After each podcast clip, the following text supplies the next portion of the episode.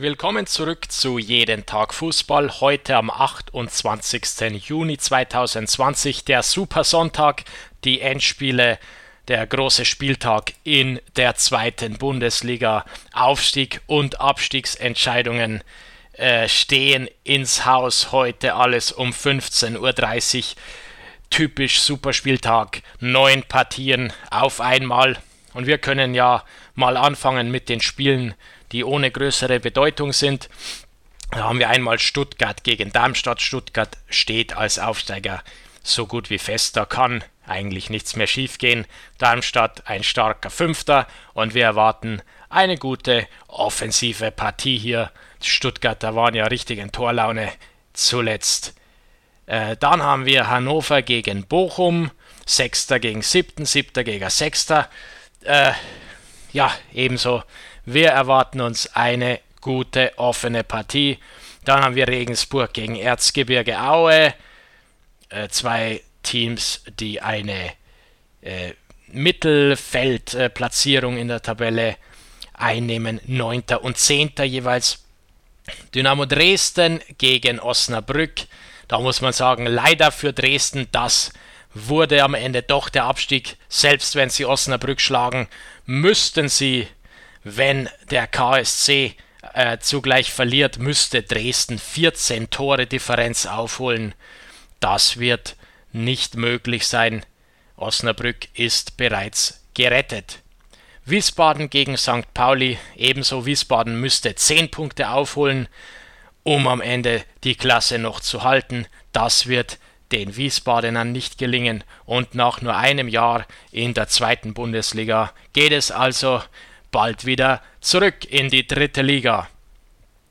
Dresden und Wiesbaden, äh, so viel steht fest, die werden absteigen. Und der Karlsruhe SC liegt ja aktuell auf Rang 16 mit 34 Punkten. Rang 15 ist der erste FC Nürnberg mit 36 Punkten.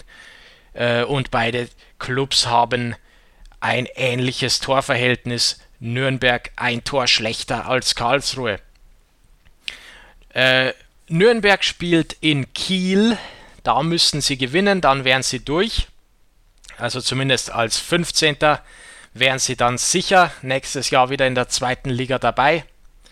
Wenn sie nicht gewinnen in Kiel, dann äh, würde Karlsruhe selbst die Möglichkeit haben, mit einem Sieg in Fürth noch an Nürnberg vorbeizuziehen. Dann wären beide punktgleich und der KSC hätte dann das bessere Torverhältnis. Das heißt, Karlsruhe hat es hier nicht selbst in der Hand, ist auf Schützenhilfe aus Kiel angewiesen, aber ein Unentschieden der Kieler gegen Nürnberg würde dem KSC potenziell schon reichen. Führt andererseits, für die geht es um nichts und für Holstein Kiel geht es natürlich auch um nichts. Fernduell Nürnberg-Karlsruhe mit klar besseren Karten für Nürnberg. Und wenn wir an die Spitze der Tabelle schauen, da steht ja seit langem Arminia Bielefeld. Als Zweitligameister stehen die auch schon fest. Dahinter der VfB Stuttgart, die sich äh, in den letzten beiden Partien diesen direkten Aufstiegsplatz gesichert haben.